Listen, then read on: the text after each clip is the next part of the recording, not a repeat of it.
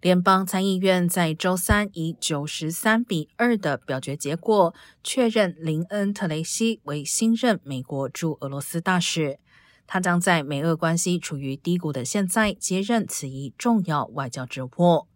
目前，莫斯科和华盛顿之间的接触仅限于政府最高层，且只涉及最敏感的问题。